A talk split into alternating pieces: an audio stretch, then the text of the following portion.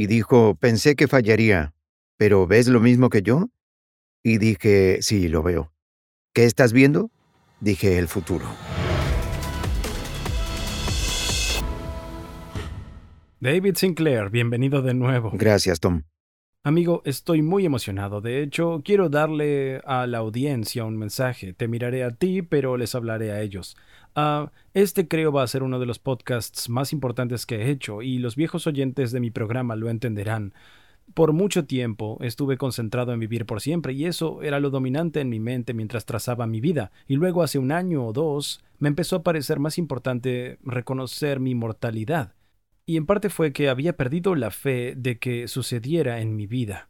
Y realmente quería que sucediera. Al investigarte para este episodio, estoy recuperando la fe de que podemos llegar a mejorar mucho la salud en mi vida. Y así en la primera mitad quiero hablar de ah, por qué envejecemos exactamente. Y te has vuelto extraordinariamente bueno mapeando eso con verdadera convicción. Y luego en la segunda mitad hablaremos de lo que podemos hacer a nivel individual para ralentizar eso o posiblemente incluso invertirlo. Así que quiero que la gente escuche bien porque voy a empezar con una historia y una cita y ah, quiero asegurarme de que la gente entienda a dónde vamos. Primero la historia. En Nochebuena ah, yo estaba organizando una fiesta para mi familia y fue una fiesta de póker. Vino un croupier de 40 años y fue increíble. Imagina globos flotando. Fue como una fiesta de cumpleaños. Da la casualidad de que alguien en mi familia nació en, Nochebuena. Y fui a la cocina a buscar un trago y mi esposa entra corriendo y dice el croupier está teniendo un infarto. Dijo tienes que ir ahí ahora. Y entonces uh, corrí a la habitación donde estaba pasando y él solo estaba sosteniendo su cabeza así. Y dije, no creo que esté teniendo un infarto, está teniendo un derrame cerebral. Y bueno, para resumir, termina muriendo. Oh, no. Y él eh, estuvo en, eh, en, coma por supongo que cinco días y le terminan quitando el soporte vital. El soporte vital y fallece. Y yo pensé, este tipo tiene 40. Y entonces la pregunta realmente se vuelve, ¿cómo llegamos a ser buenos en comprender en dónde estamos biológicamente? ¿Cuál es nuestra edad real? No nuestra, como dices, no el número de veces que dimos a una vuelta al sol, pero ¿cuántos años tenemos realmente por las cosas que podemos medir y nos están dando información real? Esa es la historia. Ahora la cita. Lo dijiste tú en tu podcast. Esta es una cita sacada de tu primer episodio. En mi laboratorio, ahora podemos controlar el envejecimiento con mucha precisión a voluntad. Podemos acelerarlo tan rápido como queramos en un animal e incluso invertirlo. Así que el envejecimiento ahora es controlable. Tenemos la tecnología para controlar qué rápido envejecemos. Podemos medirlo ralentizarlo e incluso invertirlo. Fundamentalmente va a cambiar el curso de la historia humana. Tengo malditos escalofríos. Así que esa es una gran declaración, es muy audaz. Y lo que quiero hacer ahora es que expliques qué sabemos, cómo lo medimos, y luego hablaremos de lo que hacemos al respecto. Pero soy un gran creyente de que si entiendes los mecanismos, puedes lograr cambios. ¿Cuáles son los mecanismos? ¿Por qué, de verdad, por qué envejecemos? Sí. Sí, cuando escribí mi libro Lifespan, era una teoría sobre por qué envejecemos. Y cuando lo llevé a su esencia, me di cuenta y teorizo que envejecer es una pérdida de información. En nuestro cuerpo tenemos dos tipos de información, cuando nacemos o cuando somos concebidos, Está la que todos conocemos, pueden leer nuestro ADN, ese es el genoma. Pero hay esta otra capa, llamada epigenoma. ¿Y por qué es importante? Porque si solo tienes ADN y hay dos metros de él en cada célula, es solo un químico, no te va a dar la vida.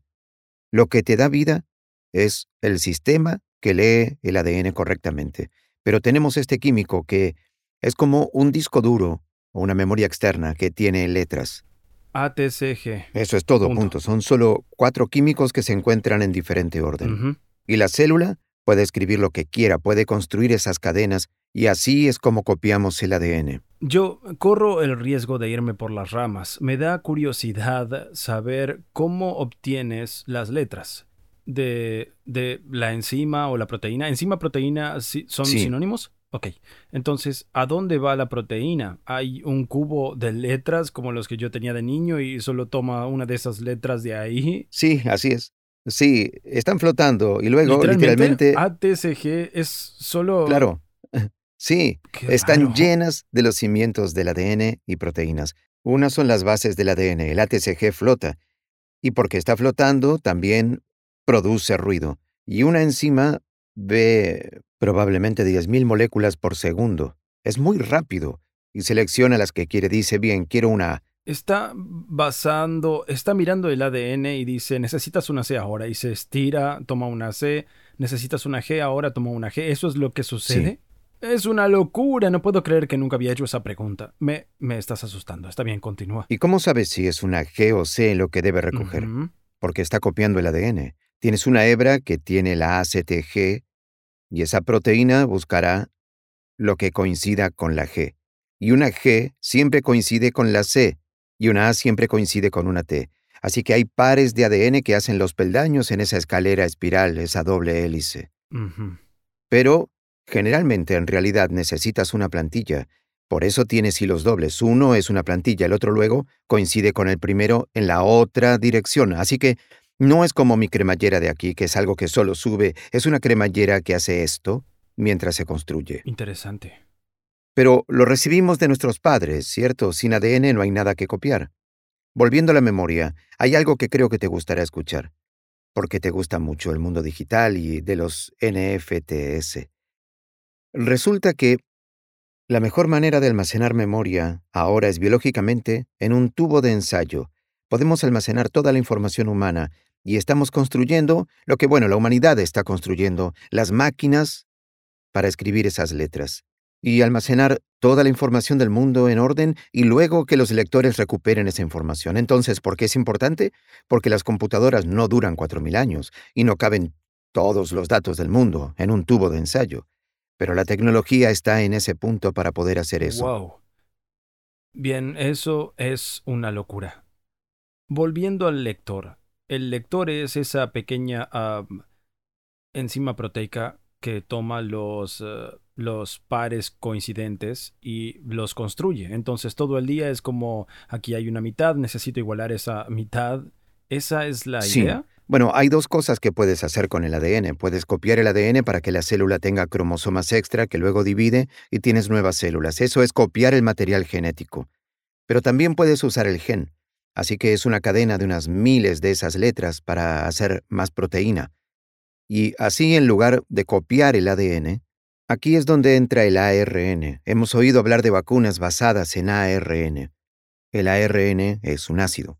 La célula hace el ARN llamado ARN mensajero porque es un mensajero, y ahora ese mensaje, que pueden ser miles de estas letras, flota lejos del cromosoma. Y otra máquina toma eso, y ahora tiene su propia plantilla para tomar no a las bases de ADN, no al ATCG, a los aminoácidos, 20 de ellos. Está programado para buscar estas uh, oraciones, básicamente. Entonces, en lugar de una letra individual, estoy buscando una oración completa o tal vez incluso un capítulo. Me dice que haga algo. Y ese algo es crear una nueva proteína, ¿es eso lo que hace? Principalmente. principalmente. Puedes, puedes hacer ARN y puedes hacer proteínas, pero en el ADN, pero principalmente estamos hechos de proteínas. Esas proteínas son estructuras para el músculo o realizan reacciones químicas creando nuevo ADN, creando proteínas, creando lípidos, creando energía sin crear energía. Ambos estaríamos muertos en 30 segundos. Tenemos que estar creando energía. Es todo. Siempre estamos a 30 segundos de la muerte. Como mencionamos, la vida es tenue cuando llegas a ese nivel. y lo que sucede con el envejecimiento es que la capacidad de la célula de saber qué genes leer disminuye. Esas proteínas que normalmente activarían un gen que hace que la célula cerebral sepa que lo es, desaparece. Esas proteínas, en lugar de leer el gen de la célula, se distraerán y empezarán a leer un gen hepático o una célula de la piel. es donde creo que tenemos que alejarnos de la metáfora, distracción y poder entrar. Y conozco bastante tu teoría porque la he leído muchas veces, pero hay una parte que no entiendo bien y son las sirtuinas. Así que, como no hemos dicho esa palabra aún hoy, ah, háblame o explícame cuál es el Cuando la lectura de la información empieza a salir mal, ¿qué sucede que haga que salga mal? Porque no es como si eh, la proteína se aburriera y comenzara a ver béisbol, ¿cierto? Así que no se distrae de esa forma. Pero en realidad algo está pasando que podemos ver y entender. ¿Qué sucede? Bueno, esos son dos extremos. Tenemos siete de estos genes que hacen siete proteínas diferentes en nuestras células. Cada uno son muy antiguos, entonces la sirtuina realmente controla qué genes se activan. Bien, Sí. ¿el enrollamiento del ADN? Sí, esos son dos metros de ADN, no está solo flotando en líquido, eso no sería vida. Lo que hace la célula desde la concepción y antes de eso, Dile a la gente por qué eso no sería vida. Lo, lo dijiste al pasar, pero es en realidad algo fascinante. Así que si el ADN es solo una hebra desnuda que se puede leer en su totalidad, no tienes vida. Eso no es evidentemente claro. ¿Por qué no sería eso vida? bueno, tienes que organizarlo muy bien porque somos pluricelulares. Una bacteria no tiene que preocuparse por eso porque es solo una célula, sabe lo que tiene que hacer. Y su descendencia es muy similar. Nuestros cuerpos están hechos de un billón de células y cada una es muy diferente. Incluso si mides una célula adyacente se comporta de forma diferente, pero si tomas una célula cerebral en comparación con una del hígado es muy diferente. Pero recuerda, tienen esos mismos dos metros de ADN. Lo que tenemos que hacer los organismos pluricelulares para sobrevivir es deshacernos de... Eso no, pero esconder y compactar y callar partes de nuestro ADN que no son útiles para esas células. Así que al lector no se le dice, tu trabajo es leer y recrear las células del hígado. Se le dice, lee lo que se expone. Y hay algún otro mecanismo que tiene el trabajo de esconder todo lo que no sea una célula hepática. Y esa es la sirtuina. La sirtuina es la que esconde Sí, todo. y sus siglas significan silenciador y regulador de información. Y esa fue la clave de toda esta teoría del envejecimiento. Estaba justo en el nombre. Y lo que encontramos es que, así que si haces zoom, vamos a hacer zoom en el genoma ahora, verás que la mayor parte está compactada porque la mayor parte del genoma no se usa. Usamos un pequeño El porcentaje. genoma es otra palabra para una hebra Correcto. de ADN. Sí. Así que la mayor parte está encapsulado en pequeños Y paquetes. cuando decimos que está encapsulado, ¿están dentro de algo? ¿O Eh, están tan apretados que es imposible de leer? Está empaquetado con precisión. Hay cuatro proteínas llamadas histonas, bien, y forman una bola circular y les encanta el ADN. Entonces lo que pasa es que el ADN envuelve las historias. Entonces dan dos vueltas alrededor ¿Y de está una envuelto por histona, una sirtuina? en parte, en parte, pero hay enzimas que hacen eso también. Más máquinas que toman ADN y le dan dos vueltas, toman otra historia, la pegan a su lado y lo envuelven aún más. Así que es como enrollar un hilo alrededor de una pelota y luego obtienes estas pelotas en cadena, es su nombre. Y eso técnicamente se llama cromatina. Y si tomas esas pelotas en cadena y las envuelves en paquetes más grandes, eventualmente obtienes lo que llamamos un cromosoma, que se puede ver con tu ojo o al menos con un microscopio bastante débil. Mm, esto es increíble. Empezamos a empaquetarlo, tenemos las sirtuinas. Su trabajo es silenciar la gran mayoría de la información en el ADN y luego tenemos esta otra enzima que entra y su trabajo es leer lo que está expuesto. Entonces la teoría de la información es, tienes todo, todas las cosas posibles. Hay una célula del ojo, hay una ceja, célula del, ah, del corazón, célula cerebral. Eres un conjunto de células, así que tienes todas estas instrucciones increíblemente específicas. Y están conectadas entre sí y lo que tenemos que hacer es inventar una manera muy intrincada y sencilla de asegurarnos de que la información correcta se lea en el momento adecuado. Y la solución que la naturaleza nos ha dado es esta envoltura del ADN, la agrupación del ADN, creo es la palabra que la gente usa, para hacer imposible leer todo menos ciertas secciones, pero hay partes del paquete que están expuestas, lo que llamas epigenética, que se basan en señales ambientales que le damos a nuestro cuerpo. Algo así. La epigenética se refiere a todas esas máquinas que enrollan el ADN y leen el ADN. Ese es el sistema epigenético. Es como una computadora. El código sería una cosa y luego toda la maquinaria para leer ese código, que es la computadora, es el epigenoma. Entonces, es un poco complejo. No puedes decir, oh, eso es una proteína del epigenoma. Hay cientos, pero las sirtuinas son muy importantes. Y desde que nacen dicen, este gen necesita estar inactivo porque es un gen del hígado que no debería funcionar en el cerebro. Así que no lo expongas. No lo expongas. Tenemos paquetes, paquetes, paquetes, un gran bucle, paquetes, paquetes, paquetes, y algunos de estos bucles son muy importantes para cuando nos desarrollamos como embrión. Uno de estos grandes bucles se llama HOX y hay 13 genes HOX, H-O-X y se preparan en un orden determinado. Los primeros se ponen rojos y le dicen al embrión, esta es tu cola, que eventualmente desaparece en los humanos, pero tenemos cola, y luego está tu sección media y está tu parte superior, luego tu cuello, tu cabeza, eso es lo que hace el HOX. Y finalmente, una vez que naces, se empaqueta. Ya no los necesitamos, construimos el cuerpo, tiene cabeza y cola. El HOX está ahí. Pero cuando miramos células más viejas, en ratones y en humanos, adivina qué, ese paquete de genes de desarrollo empezó a abrirse de nuevo, porque las sirtuinas se mudaron e hicieron otras cosas durante el envejecimiento. Y ahora tenemos genes que nos dicen muchas cosas entrando en nuestro cuerpo cuando no deberían. Y eso es parte del problema con el envejecimiento, que los genes se activan cuando deberían estar inactivos por décadas. Y las células comienzan a confundirse. La revelación de las cosas equivocadas, ese desglose, ¿Sucede porque las sirtuinas en realidad no los están agrupando o están activamente desagrupando cosas que no deberían? Bueno, lo que creemos que sucede es que se alejan físicamente a otras partes de la molécula de ADN donde no deberían estar. Esa es la distracción. Los llaman para hacer otras cosas. Son muy buenos manejando emergencias, son proteínas de supervivencia de emergencia, y tienen dos roles.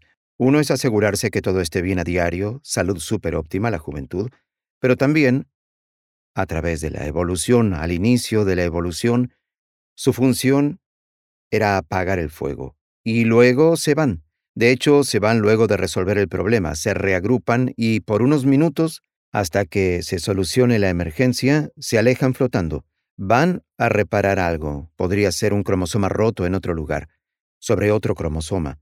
Van allí, lo reparan y de alguna manera regresan para asegurarse de que el paquete esté, bueno, mantenido. Pero si siguen haciendo eso, y cada célula tiene al menos un cromosoma roto a diario, wow.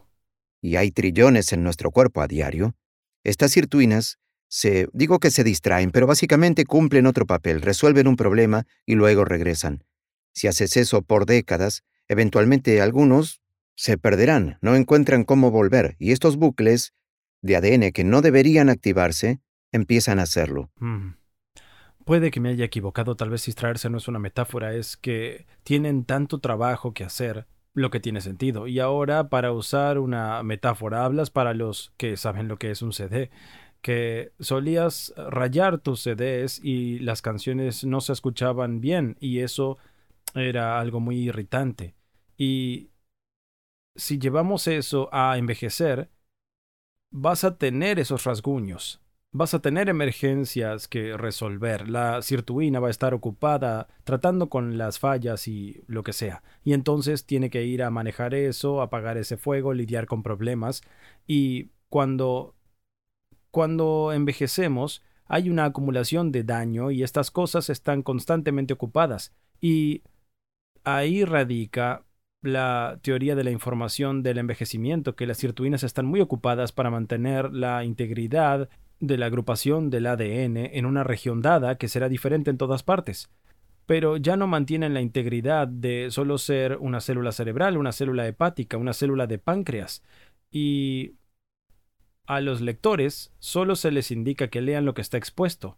Y ahora, si tu célula cerebral también tiene esa información de una célula de la piel o del hígado o lo que sea, ahora tienes una célula disfuncional en tu cerebro. Eso es envejecer, según lo veo, que las células pierden su identidad. Lo llamamos diferenciación X, que es una vieja teoría, pero a esto le hemos dado un nombre. Las células cuando se están desarrollando de un óvulo fertilizado a un bebé, a un adulto, eso se llama diferenciación. Las células adquieren su identidad, los paquetes y bucles se establecen. Eso es juventud, es salud. Diferenciación X es lo que sucede luego de eso. Pero entonces la pregunta es, como con rayones en el CD. Puedes deshacerte de ellos, puedes pulirlos, puedes hacer que esos paquetes que han estado expuestos vuelvan de donde vinieron y restablezcan la edad celular y que hagan que el cerebro despierte y recuerde, oh vaya, oh sí, lo olvidé, soy una célula cerebral o de un ojo. Así que esta era la gran pregunta que tenía después de descubrir las cosas de las que acabamos de hablar. ¿Hay una copia de seguridad de un epigenoma juvenil? ¿Qué significa? ¿La célula sabe que ese bucle que ha salido necesita volver a su lugar? Para que ¿Cómo eso lo sea... supo la primera vez? Bueno, lo heredamos de nuestros padres. Ese patrón... Memoriza que, como bien, si soy una sirtuina y estoy flotando en un área determinada, yo sé que, hey, así es como debe verse. Entonces recibimos una señal que dice, bien, hemos terminado de crecer la cabeza del cuerpo. Desactivemos todo y así es como debería verse por siempre. Y... ¿Cómo sabría eso? Bien, lo que hace la célula, en parte, es poner etiquetas químicas en las regiones que necesitan ser empaquetadas. Conocido como metilación. La metilación del ADN, correcto. Y también puedes poner metales, estos químicos hidrógenos sobre ellos. También puedes ponerlos en las proteínas, llamadas histonas de las que hablamos. La cuerda se puede modificar, pero lo más importante para el mantenimiento a largo plazo del epigenoma es la metilación del ADN.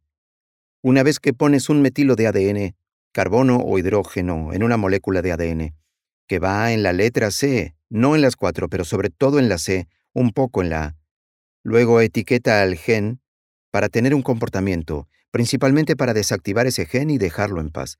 Pero con el tiempo, posiblemente debido a que las sirtuinas se mueven, tal vez otras cosas, el patrón de la metilación del ADN a través del genoma, hay millones de etiquetas, comienza a desaparecer. Están disueltas o descompuestas de alguna forma. Bueno, hay enzimas llamadas metilizadoras de ADN que los quita y empiezan a hacer ese trabajo cuando no deberían. ¿Por qué harían ese trabajo? ¿Cuál es el uso que tiene? Debe haber uno. Sí, bueno, las células que provienen de células madre necesitan creer en diferentes lugares. Tenemos células madre que crean la piel, células madres que crecen. En todo momento. Sí, son necesarias. Si nos dañamos, tenemos que reconstruir. Si te saco parte del hígado, volverá a crecer nuevamente por las células madre. Nuestro intestino siempre se está reemplazando a sí mismo porque recibe todo tipo de cosas ahí abajo. Así que son células madre, pero para que esas células reconstruyan 5 o 10 tipos diferentes de células, tienes que ser capaz de modificar ese patrón de metilación del ADN, incluso cuando eres adulto. Pero el sistema falla. De alguna manera no nos hace más saludables, hace lo contrario, hace que las células sean más tontas, olvidan qué tipo de célula deberían ser y esa es la diferenciación X. Pero la pregunta es, ¿puedes diferenciar de nuevo? ¿Puedes hacer que regresen a ¿No lo como eran? las células madre? Si ellas son las que llevan esa, bueno, ah, pluripotencialidad de podemos ser lo que sea, porque suena como, bueno, tu punto sobre el hígado.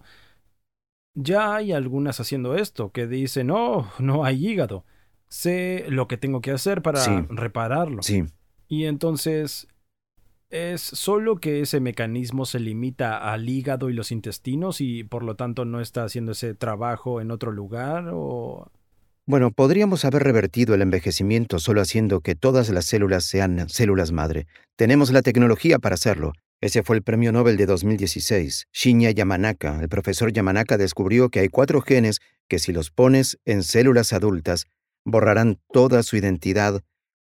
Todos los bucles y paquetes solo se borran, los metales se borrarán y tienen una célula madre pluripotente, primordial, y cualquier estudiante de secundaria puede hacer eso en estos días, es solo poner cuatro locura? genes.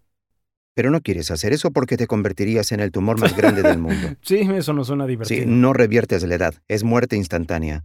Y si haces eso en un ratón, y no hemos hecho mucho de esto, pero hay laboratorios que lo hacen, los ratones mueren en unos días. Simplemente se llenan de tumores. Bueno, con el tiempo, si lo haces un poco, les salen tumores, pero si lo haces mucho, entonces las células se olvidan qué hacer y el ratón muere. Incluso sin tumores, las células deben saber qué hacer. Entonces no quieres hacer el tratamiento Yamanaka en un ser vivo que no sea una célula aislada. Pero nos inspiramos bastante en el profesor Yamanaka, porque pensamos, ¿y si pudiéramos encontrar una combinación de esos genes que no te lleve de regreso a cero para ser una célula madre, pero podría llevarte a un estado anterior que nunca volvería a ser una célula madre porque no queremos tener cáncer mientras rejuvenecemos. Y sería como si pulieras los rayones de tu CD, pero sin hacerlo muy fuerte porque borras todo. Tienes que mantener la superficie. Y fueron unos años de trabajo, y tenía un estudiante en el laboratorio, un chico brillante y trabajador, Yuan Cheng, Yu. Y Yuan Cheng estaba bastante frustrado. Ponía genes en estas células viejas en el plato y se volvían cancerosas o morían. Esos eran los dos resultados de esto. Era binario. Entonces se replicarían sin control. Sí. Sin recordar cuándo parar o simplemente Sí, no eso es muy más. loco. Pero descubrimos una combinación mágica y estaba literalmente a punto de dejar su doctorado. Dijo, no puedo seguir con esto. Wow. Debo cambiar de carrera. Me iré porque nunca funcionará. David, estás loco. No se puede revertir parcialmente el envejecimiento. No funcionará. Y tenía todas las razones para creer eso. Quiero decir, ¿qué tan loco es que una célula recuerde, bien, este gen aquí debe volver a ese estado y este gen de aquí necesita hacer esto? ¿Cómo podría haber un recuerdo en la célula de la juventud? Y no lo sabíamos, nadie sabía hasta que hicimos el experimento. Y el experimento que dije que debía hacer antes de renunciar fue no usar los cuatro de estos genes Yamanaka. Y de hecho uno de ellos causa cáncer, lo sabemos. Así que no se necesitó mucho para decir, mira, déjalo solo. Ese gen se llama CIMIC. Y ve si los otros tres funcionan. Y nadie sabía si tres sería suficiente. La mayoría pensó que no. Y puso esos tres genes y los llamó O por el 4 de octubre, SOX2S y Kaila 4, OSK. Bien, y si te preguntas qué hacen realmente estos genes, fabrican proteínas entre genes durante el desarrollo, ¿sí? Creo que empiezas a comprender. Y trabaja con sirtuinas y esos metales del ADN. Bien, así que estás poniendo esos genes en viejas células humanas en el plato y se veían bien, siguieron creciendo, no se convirtieron en un tumor, no crecieron sin control y no murieron. Y luego medimos los patrones de qué genes estaban funcionando, que parecían una célula joven de nuevo. Y ese fue un momento eureka en el laboratorio.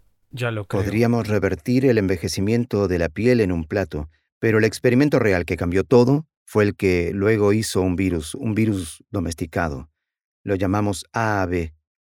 Y ahora podía inyectar los genes en un organismo vivo, que en nuestro caso es típicamente un ratón viejo. E hizo algo muy inteligente. Dijo, quiero trabajar en el ojo. Su padre tenía una empresa de biotecnología, que eso está tratando de resolver, curar la ceguera. Y dije, ¿es broma? No sé nada sobre los ojos. Nunca se ha curado. ¿Sabes? ¿Cómo va a ser posible inyectar esto en un ojo? Intentemos en el hígado, entiendo el hígado, es más fácil. Simplemente lo llevará a esa área. Confía en mí, tengo un buen presentimiento, está bien, bueno. Y he aprendido con los años, si alguien quiere hacer algo, deja que lo haga. Usualmente tienen razón. Hay esta cosa en la ciencia donde tienes un presentimiento, pero no estás seguro de dónde viene. Hay una espiritualidad. Sí, y he aprendido a aprovechar eso, al igual que los estudiantes. Es algo que les enseño. Así que tomo un ratón viejo. Realmente el primer experimento en realidad hizo que el ratón se quedara ciego. Y luego inyectó el virus en el ojo solo adentro y activó sus genes de Yamanaka, OSK. Y esperó cuatro semanas para ver qué pasaba en ese ojo. Y descubrió que el nervio óptico que estaba dañado empezó, en mayor parte volvió a crecer. Eso nunca sucede. Los nervios ópticos no se regeneran. Wow. Si te quedas ciego por dañar tu ojo, no volverás a ver. Lo mismo con la médula espinal y con el daño cerebral. El sistema nervioso central, con nervios en tu cuerpo, no vuelve a crecer. Es un hecho de la biología. Y aquí Yuan Chang mostró que fue capaz de hacer eso. Entonces, ¿por qué es relevante para el envejecimiento? Porque cuando eres joven, si te dañaste el nervio óptico, o tu columna, o cerebro, puede repararse, pero perdemos esa habilidad cuando envejecemos y él pudo rejuvenecer el ojo, tanto que pudo regenerarse y funcionar. Wow. Pero luego hizo algo muy inteligente. Lo inyectó en un ratón al que le dimos glaucoma, así que la presión en el ojo daña la visión. Y luego también se lo dio a ratones viejos que habían envejecido y estaban ciegos. y empezó a curar la ceguera con su tratamiento. Wow. Y ahora podemos medir la edad de esas células nerviosas y eran más jóvenes. Y esos, esos paquetes y esos bucles podemos medirlos, y la metilación del ADN, los químicos, podemos medirlos. Él los estaba rejuveneciendo a un 75-80% de su edad, pero no a cero o no al 100%. Wow. Así que me envió, no sé si aún lo tengo en mi teléfono, pero está registrado en mi libro porque me envió este texto que decía David. Tengo que mostrarte unas fotos. Y me envió una imagen del nervio que es una hebra larga, es naranja, la marcamos así para que la puedas ver. En el dañado parecía que había algunas células muertas, pero en el que fue reprogramado era naranja brillante. Todas las células, casi todas, habían sobrevivido al daño y comenzaron a regresar del ojo al cerebro.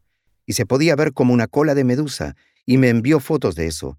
Y dijo, pensé que iba a fallar, pero ¿ves lo que estoy viendo? Y dije, sí, lo veo. ¿Qué estás viendo? Dije, el futuro. Vaya. Y eso es literalmente lo que vimos, así que ahora sabemos que puedes reprogramar otros tejidos. No tiene que ser el nervio óptico, puede ser la retina, pueden ser las células cónicas del ojo. Así que revertir el envejecimiento del ojo no es nada difícil.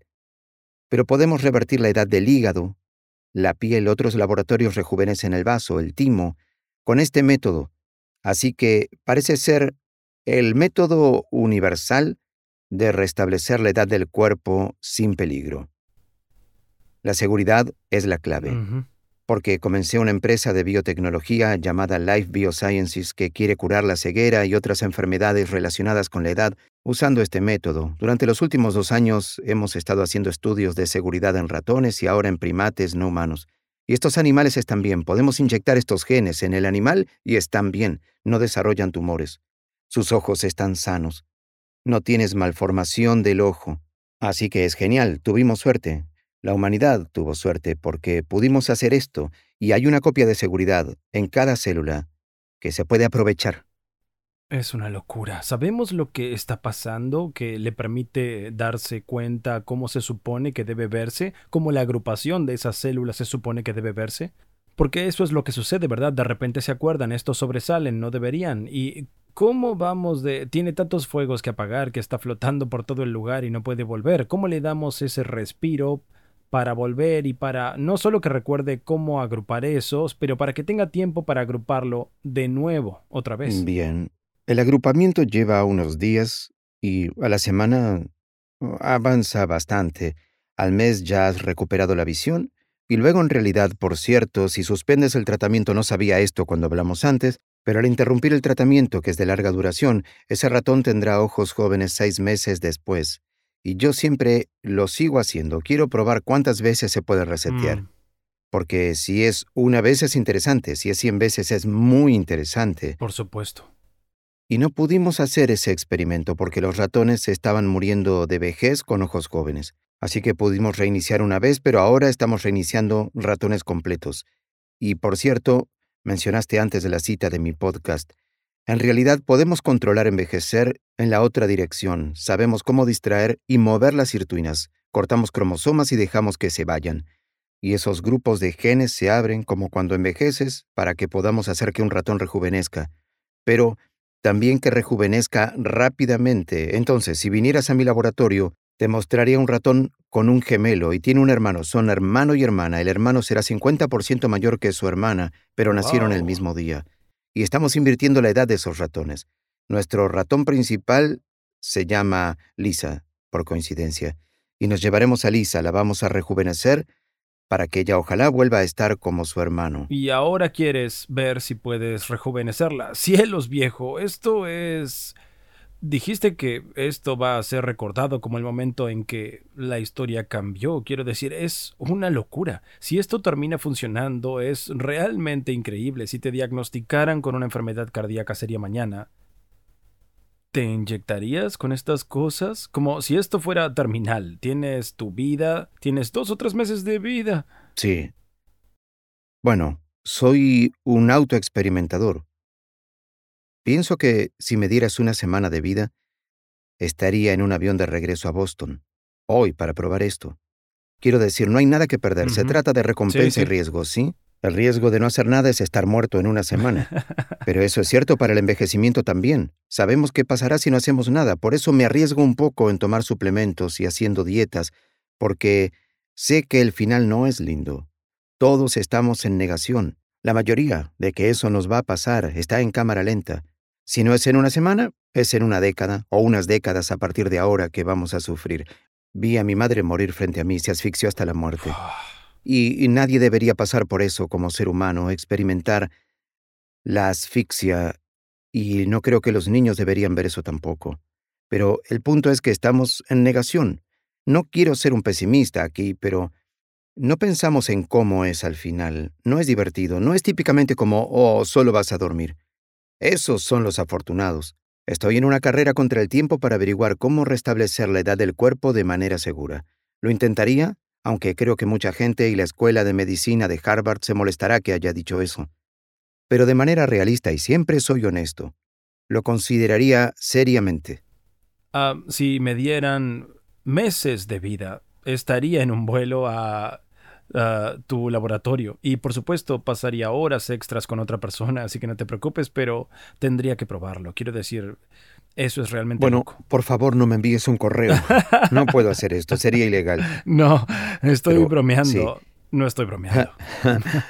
Por otro lado, hay suplementos y medicinas que muestran una gran promesa en contra del envejecimiento y ahí es donde debemos apuntar. Y creo que ahí es donde debemos apuntar. Entonces, ¿cuáles son las cosas que podemos hacer hoy para retrasar el envejecimiento Ah, para que no terminemos necesitando esto, para que podamos vivir lo suficiente para que esto tenga toda la seguridad y eso y se convierta en un actual, en un ah, procedimiento de atención estándar. Bien, antes de hablar de lo que podemos hacer hoy, solo porque es una continuación de este tema, lo que mi laboratorio y muchos otros hacen es correr para encontrar formas fáciles para restablecer la edad del cuerpo, terapia de genes. Está aquí, pero no va a estar aprobada muy pronto. Siempre va a ser caro. Miles de dólares de tratamiento. ¿Qué pasa cuando puedes tomar una pastilla que restablecerá tu edad por un año? Sabes, feliz cumpleaños, papá. Toma esto. ¿Y si restableces tu edad por un año anualmente? Es bastante interesante. Es fantástico. Y sí, hay experimentos ahora donde la gente ha invertido su edad de metilación del ADN que podemos medir por un par de años, y eso solo lleva un año, Así que ahora la gente regresa al menos el torrente sanguíneo se vuelve más joven que ese año que vivieron. Wow. Estamos al borde de algo súper interesante en la humanidad. Abre todo tipo de preguntas sobre a qué va a parecerse el mundo, tal vez para nosotros o nuestros hijos. Pero, volviendo a lo que podemos hacer a diario, el concepto principal que creo que todos debemos recordar es que nuestro cuerpo responde bien a la adversidad percibida. Y aquellos de nosotros que nos gusta luchar en la vida, sé que tú eres así. Es no rendirse, seguir adelante. Nuestros cuerpos responden bien a eso, mientras no estés haciendo daño duradero y el mimético de la adversidad, que puede ser no comas tanto, ni tan a menudo, haz ejercicio, ten frío, calor. Hay algunos otros ajustes. Oxigenoterapia a alta presión es otro tema. Estos ponen el cuerpo en un estado de adversidad mimética y lo que eso le hace al cuerpo es que dice, oh cielos, podría estar muerto pronto, podría quedarme sin comida, podría ser perseguido por esa tribu de la colina o por un tigre dientes de sable, tengo que mejorar y ser más robusto, y no pongas tanta energía en estas otras cosas. Tal vez la curación de heridas sería una cosa de la que podrías olvidarte y ocuparte en la supervivencia a largo plazo. Aquellos son los roles de las sirtuinas. Recuerda, las sirtuinas hacen dos cosas, ralentizan el envejecimiento del ADN, pero también van y reparan cosas. Y si no tienes suficientes sirtuinas activas o suficientes proteínas en tu cuerpo, en otras palabras, no tienes suficientes de estas máquinas o las que tienes son bastante inactivas y perezosas, no tienen el combustible que necesitan para trabajar, entonces vas a envejecer más rápido. Y cuando es momento de la verdad y tienes un cromosoma roto, entonces no vas a tener tanta capacidad para repararlo, podrías tener cáncer. Y entonces mi papel o mi objetivo en mi laboratorio y en mis experimentos con mi cuerpo es que esos procesos que responden a la adversidad estén activos a diario para que ralenticen el proceso de envejecimiento, hasta que tengamos la tecnología para restablecer el cuerpo y revertirlo. entonces tengo una pequeña hipótesis sobre por qué eso funcionaría. Porque has hablado de cómo cuando hablamos de mTOR y eh, tus dietas recomendadas, así que Básicamente hay cosas como activar el mTOR, que es crecimiento. Quieres agregar músculo, vas a tener que activar el mTOR, vas a tener que darle a tu cuerpo la señal para crecer, que es algo bueno. No hay estas, sabes, cosas adversas. y es genial si eres joven, genial si quieres ganar músculo, pero puede tener consecuencias a largo plazo versus poner tu cuerpo en un estado que diga estas cosas son difíciles, no es el momento, volvamos hacia atrás, asegurémonos de mantenernos fuertes y mi instinto es que desde un punto de vista evolutivo ese sería un mecanismo diseñado para asegurarse de que vivas lo suficiente para que los tiempos vuelvan a ser buenos para que puedas procrear e incluso puedas entrar en como una uh, semi-hibernación para poder uh, sobrellevar cualquier problema ambiental que haya para que puedas estar vivo Ah, cuando el entorno cambie. ¿Suena correcto? ¿Es por lo que funciona el mecanismo? Así es, excepto que la hibernación da la impresión que no tienes tanta energía. Claro. Y no es Sabía que no iba a ser la palabra correcta. Sí, no es cierto. La gente que hace lo que yo tengo mucha más energía que alguien que es sedentario, no hace ejercicio y come demasiado, y nuestros cuerpos se aceleran y hacen más energía para que podamos repararlo. Necesitamos esa energía para arreglar el ADN, eliminar viejas proteínas y sobrevivir. Así que piensa en ello como desacelerar, pero también tienes más energía para sobrevivir a cualquier cosa que te enfrentes. Así que lo contrario a la adversidad mimética, que es lo que trato de hacer, es la abundancia mimética. Mencionaste mTOR. mTOR detectará si estás comiendo un bistec, muchos aminoácidos, genial, masa muscular que va a funcionar, pero una abundancia mimética no te hará vivir más tiempo. Lo sabemos, puedes manipular la enzima mTOR. Bueno, lo llamamos, vamos a llamarlo el gen mTOR. Puedes manipular eso en un ratón y darle mayor o menor actividad a mTOR. Y cuando lo haces, su esperanza de vida cambia. Y cuanto más le inyectas, digamos que has hecho que el ratón está lleno de abundancia, vivirá poco y viceversa. Vivirá más tiempo si bajas la actividad de ese gen y puedes hacerlo. No podemos genéticamente diseñarnos a nosotros fácilmente en estos días. Y digo fácilmente, se puede, pero no es fácil. Pero lo que puedes hacer es comer cosas que sean buenas, hacerle creer a mi mTOR que hay adversidad y activará los sistemas de reparación. Muy bien, entonces, ¿cómo se ve esta adversidad mimética llevada al estilo de vida? Recitaste algunas cosas muy rápido, pero me imagino que mm, la dieta y ejercicio probablemente van a ser dos de las cosas más importantes y luego sabiendo tus puntos de vista sobre los suplementos, creo que deberíamos hablar de eso. Bien, bueno, yo hablo mucho sobre los ajustes en el ejercicio y la dieta, pero en una muy científica y detallada. A veces me siento un poco tonto diciendo, ah, dieta y ejercicio. ¿Por qué este tipo que estudia el proceso de envejecimiento y su base molecular está hablando de dieta y ejercicio? Lo hemos sabido por décadas pero lo que no hemos sabido es cómo funcionan. Lo acabamos de descubrir con solo mirar miles de personas que viven mucho y las que no. Y bueno, come esa dieta, prueba este método, haz tal ejercicio. Sabemos que viven más, pero no sabemos por qué. Ahora lo sabemos. Podemos modificarlo, podemos maximizar el beneficio de esos cambios de estilo de vida. Pero vale la pena señalar esto porque creo que es empoderador. En primer lugar, podemos medir nuestra edad biológica, la metilación del ADN, podemos ver nuestro torrente sanguíneo, yo hago eso. Y algunas personas no lo hacen porque tienen miedo de conocer su edad biológica. ¿Qué pasa si es muy alta? ¿Qué voy a hacer? Pero la información, el conocimiento es poder. Y el punto número dos es que el 80% de tu longevidad y de tu salud en la vejez es controlable y solo se dicta el 20% por tus genes, el genoma. El resto es epigenoma que responde a cómo vivimos. Así que es por eso que soy un entusiasta de cambiar tu estilo de vida, porque te vas a dar dos décadas más de vida. Y no estoy bromeando. Si solo haces las cinco cosas que los médicos recomiendan típicamente, no fumes, no bebas en exceso, duerme lo suficiente, haz ejercicio y no tengas sobrepeso. Si haces eso contra alguien que no, vives en promedio 14 años más. Y eso es solo lo que sabemos pero llega a haber algunas cosas muy interesantes que solo ahora están llegando a mi nivel de conciencia.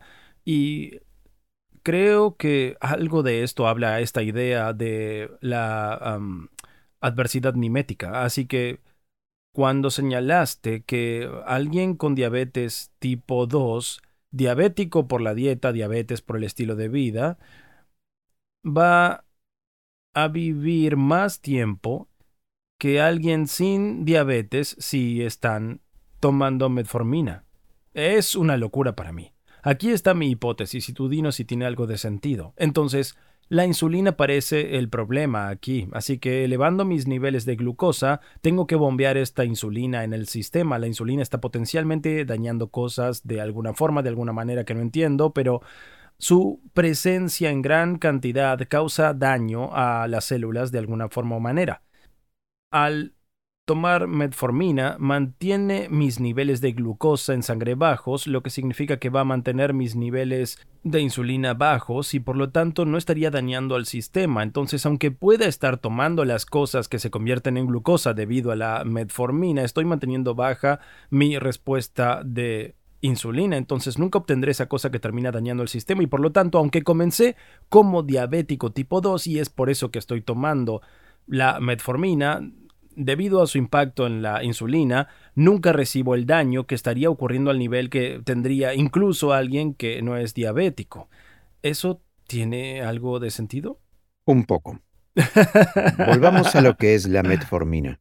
La metformina es un derivado de la molécula de una planta que inhibe ligeramente la habilidad de la célula para hacer energía y en respuesta... Entonces actúa sobre la mitocondria? Sí. Así que las mitocondrias, en la escuela nos enseñaron que producen la energía de la célula, pero hacen más. Producen aminoácidos, grasa, hacen muchas cosas. Pero necesitamos la energía. Sin mitocondrias moriríamos en 30 segundos. Y la manera, y quiero nombrarlo porque son como pequeñas bacterias en nuestras células, flotan y producen energía para nosotros. En realidad, hace 4 mil millones de años, hace solo un billón de años, las mitocondrias eran bacterias flotantes que fueron evolucionando con nosotros. ¡Qué loco! Entonces tenemos pequeñas mascotas en nuestro cuerpo y tienen su propio ADN que muta con el tiempo. La razón por la que la metformina parece funcionar, una de ellas, es que inhibe la capacidad de las mitocondrias de crear energía. Las mitocondrias son como una represa hidroeléctrica. Hay agua, pero en este caso son átomos de hidrógeno, no agua, que se bombea a un depósito que está entre dos membranas en el exterior de, la burbuja del cuerpo de la bacteria. Y los átomos de hidrógeno son muy ácidos. Eso es lo que es el ácido, muchos protones de hidrógeno, y cuando tienes mucho de algo debe equilibrarse. Recuerda que pasas de mucho a poco, fluye, pero hay una membrana en el medio del nivel alto al nivel bajo. En la interna es bajo y afuera es el alto. Y la célula tiene un pequeño generador en el medio de ese espacio exterior y el espacio interior. La membrana exterior y la membrana interior, así lo llamamos. Y este pequeño, pequeño generador de energía está allí y esos protones disparan a través de un agujero a la proteína y en la parte inferior hay un generador que literalmente gira. La proteína está girando miles de veces por segundo. Wow. Y mientras gira, está teniendo una reacción química para hacer lo que se llama ATP, el trifosfato de adenosina, no importa el nombre. El ATP es energía química que usamos para vivir, que hace que las cosas crezcan. Y entonces, ¿qué hace la metformina? Es que reduce la capacidad de las células para hacer esos gradientes de protones, se llama así. Y para que no acumules tanto poder y no hagas tanto ATP inicialmente. ¿Qué tiene que ver con la glucosa? ¿Por qué le das eso a un diabético? Pues lo que pasa es que hay un proceso llamado mitormesis, que es básicamente lo que no mata te fortalece, y esto son las mitocondrias experimentando adversidad o adversidad percibida. Así que las mitocondrias se están volviendo locas. No puedo producir mucha energía, no tengo suficiente ATP, ¿bien? Y lo que se activa es una proteína llamada AMPK. AMPK es un regulador de energía en nuestros cuerpos que sabe cuando no generamos mucha energía. Y la mitormesis entra y activa la AMPK y ahora las células están locas porque no están haciendo suficiente energía y en respuesta harán más. Y así tienes una pequeña baja de energía temporalmente cuando tomas una pastilla, pero la célula luego se recupera y comienza a crear más energía. Y en realidad, tu mitocondria se multiplicará, tendrá más de estas pequeñas bacterias en tus células. Entonces, tomar metformina causa la replicación de tu mitocondria. Muy bien. Activa el AMPK. pero no sé cómo se relaciona con la glucosa. Bueno, cuando, cuando tú activas AMPK, no solo creas más mitocondrias, las células empiezan a producir una nueva proteína que no hemos nombrado en esta charla. Se llama GLUC4.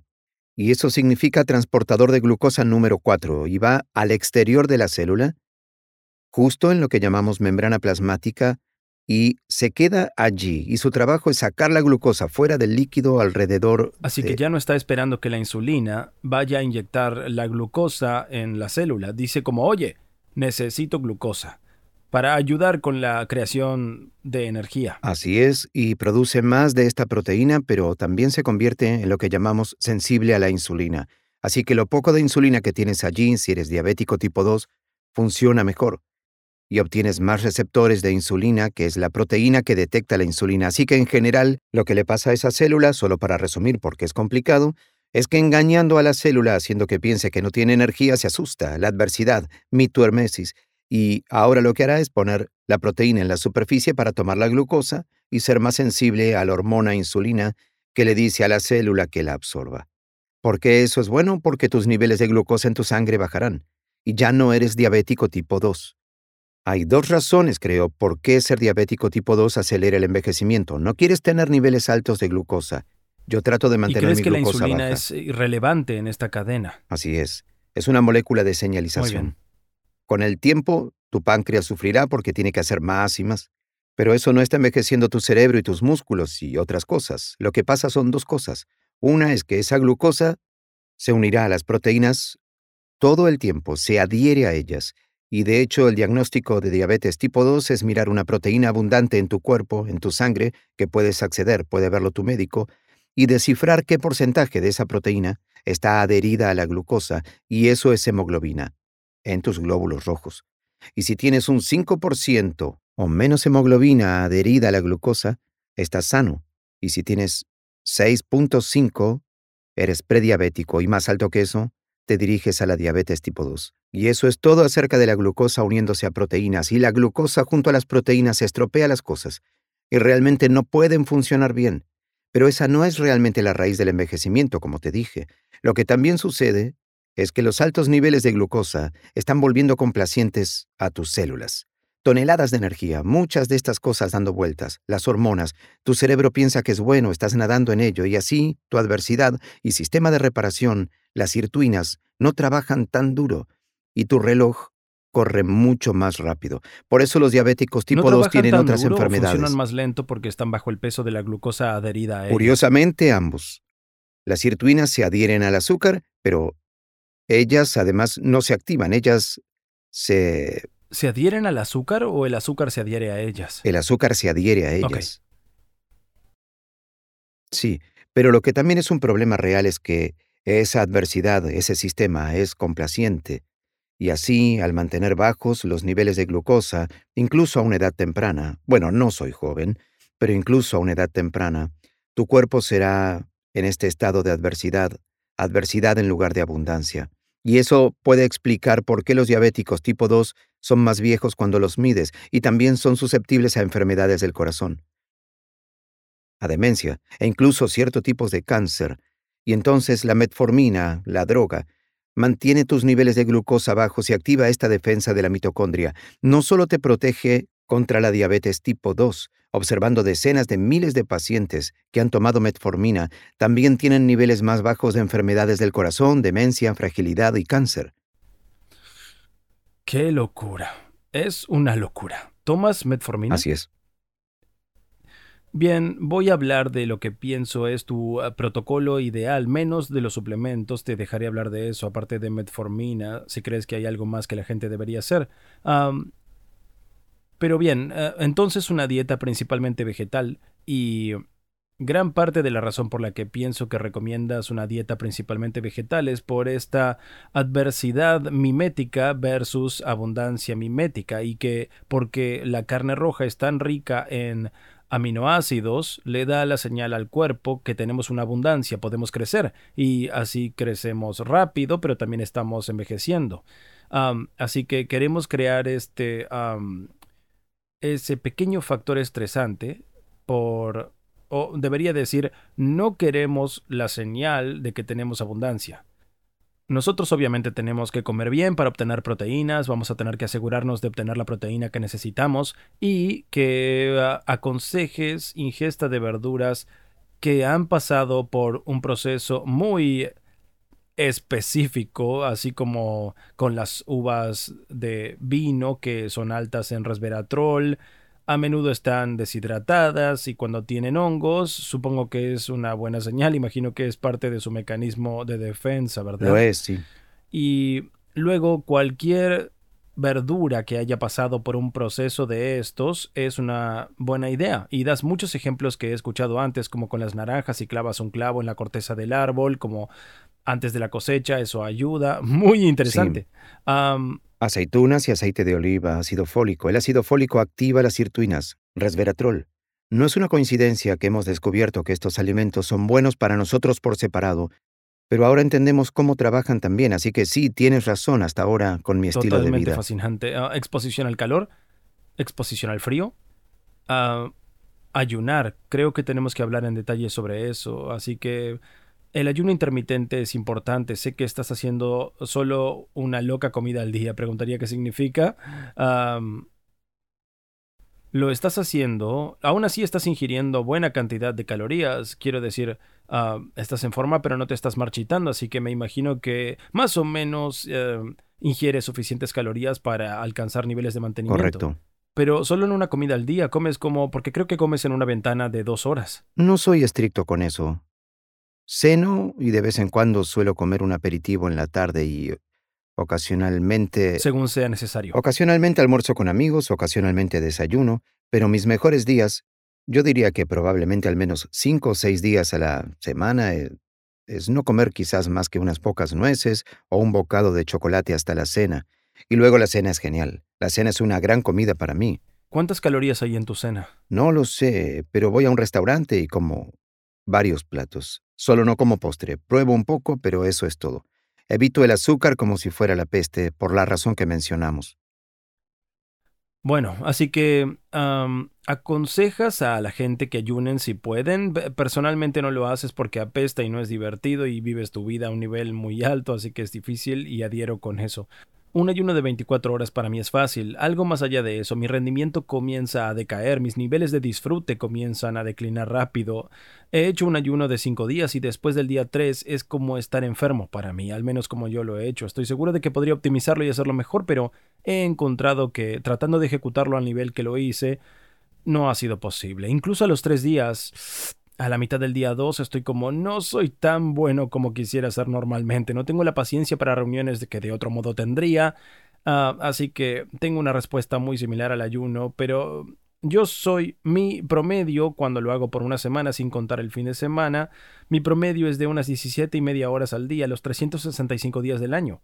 Ah, algunos días son 14 y algunos otros días son 22, así que solo depende de del día, pero termina porque lo rastreé religiosamente durante tiempo, termina en promedio teniendo todo en consideración, siendo 17 horas y media al día.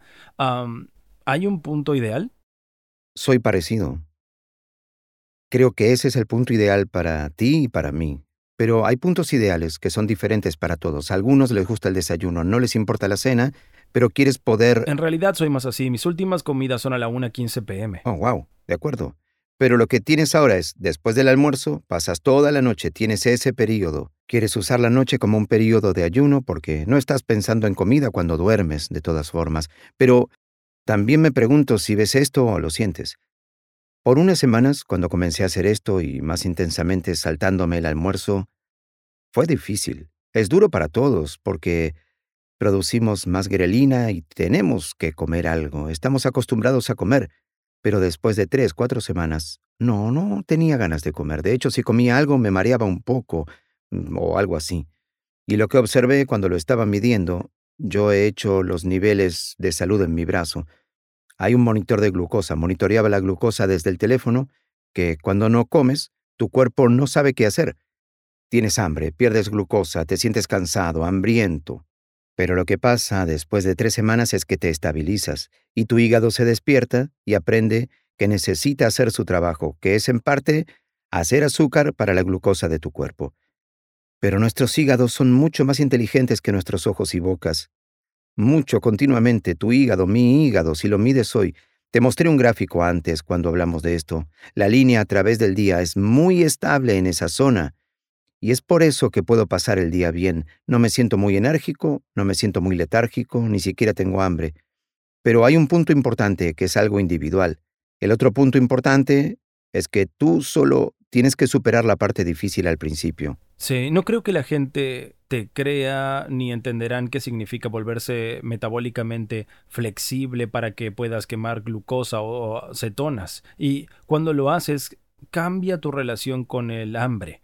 No es que no sepa que tengo hambre, es que no crea un sentido de urgencia. No estoy distraído, no estoy como cielos, debo comer. Es solo, oh sí, wow, supongo que no he comido en mucho tiempo. Y, y nadie te creerá hasta que lo hayan hecho. Y recuerdo cuando bajé mis carbohidratos por primera vez, y esto ni siquiera fue cuando hice dieta keto, pero cuando lo hice por primera vez, me dolió la cabeza y estaba enojado y le dije a mi esposa, si tuviera una galleta me sentiría mejor. Y era cierto, me hubiera hecho sentir mejor. Pero al otro lado de eso fue que finalmente rompiste tu dependencia metabólica del azúcar y ahora puedes quemar ambas, glucosa o cetonas, porque solía medir mis cetonas todo el tiempo. Y yo podía predecir con un alto grado de precisión cuando estaba en 0.5, cuando estaba alrededor de 1 o si estaba al norte de 1. Y porque te sientes diferente, es muy sí, loco. Es divertido de hacer. El control de la glucosa, porque puedes mirar tu teléfono y sabes cómo te sientes. Y pude ver muy rápidamente que si comía normalmente, como un ciudadano normal, un gran desayuno sube un gran pico de glucosa, más de 150, 200 metros por decilitro. Y me siento conectado y tengo cafeína en mi cuerpo, así que bien, tengo un par de horas de ah, locura y luego tengo una baja. Me sentía terrible, necesitaba dormir, no dormí muy bien, no puedo pensar. Necesito un bocadillo para volver a donde estaba. Y luego miro mi teléfono y puedo ver que estoy en esta baja. No tengo solo... Mis, mis niveles están aquí, estoy por debajo de eso. Y ahora tengo hambre, estoy débil. Entonces, ¿qué hago? ¿Qué hace todo el mundo? Necesito comer. Una barra de proteína o algo. Y luego se dispara hacia arriba. Es a diario. Si en una comida normal una dieta americana normal es así. Sí. Y son altibajos y es horrible. Horrible. Tienes que romper ese ciclo y solo hacer el... Y luego un poco por la noche se requiere comida. No estamos hablando de morir de hambre o desnutrición. Exacto. Pero lo que creo que es muy importante decirles a todos, quien no está haciendo esto, es que soy muy vago cuando se trata de la vida. Realmente lo soy. Es sorprendente haber llegado a donde estoy. Pero soy... Conozco el sentimiento. y muy bien. Soy bastante terco y me gusta hacer las cosas hasta donde al menos he probado que puedo hacer algo. Pero me gusta la carne, me encanta. Las verduras para mí fueron una guarnición durante parte de mi vida. Me encanta el sabor de la carne. Me encantaría si la carne prolongara la vida. Sería muy feliz. Pero ahora he aprendido. Uno, que lo vegetal, al menos centrado en plantas. Puedes comer algo de carne y pescado preferentemente, no te va a hacer daño, pero una dieta, principalmente carnívora, realmente no hay evidencia que a largo plazo eso es saludable, por desgracia. Así que he cambiado y estoy muy feliz con eso. Disfruto de una dieta basada principalmente en plantas. ¿Ejercicio? Odio el ejercicio. Soy bastante promedio o peor. No me gusta la sensación de estar sin aliento en absoluto. Me gusta levantar pesas, porque al menos no pierdo el aliento. Pero soy vago, tengo que forzarme a ir al gimnasio a diario. Cuando lo hago, que no es a diario, por cierto, Así que si puedo hacerlo, cualquiera debería ser capaz de hacerlo. Solo es cuestión de voluntad y adquirir el hábito de hacer eso y dejar que tu cuerpo se ajuste. Sin duda. David, esto fue alucinante. Muchas gracias por venir. ¿Dónde pueden seguirte las personas y a tus novedades? Porque es increíble. Bueno, entonces, el nuevo podcast es una forma principal de empezar. Es extraordinario. Oh, gracias. Eso significa mucho viniendo de ti, lo aprecio. Así que está en YouTube y en Spotify. Y se llama... Sí, hay un sitio web, si la gente quiere saber a dónde escucharlo, pero está en las principales plataformas. El sitio es lifespanpodcast.com en las redes sociales. Puedes encontrarme fácilmente. Mi Instagram es David Sinclair, PhD. Mi Twitter es David Sinclair. Me gusta publicar algo Bueno, todas las mañanas o las tardes sobre ciencia, novedades. Tengo acceso a las bibliotecas del mundo de información nueva, recibo alertas. La mayoría no tienen acceso o el tiempo para leer esas cosas. Estoy en la cama la mañana con algunas excepciones, como cuando estoy cuando tengo compañía y suelo leer literatura científica y lo hago como un servicio a las personas que me siguen. No es vincular tu sentido de premio al objetivo final. Es vincular tu sentido de premio al hecho de que estás tomando acciones que en general son las correctas. Cuanto más premios el proceso de esfuerzo, mejor eres en crear estos circuitos neuronales y este tipo de tendencias. Poder animarte a algo desafiante por un tiempo indeterminado.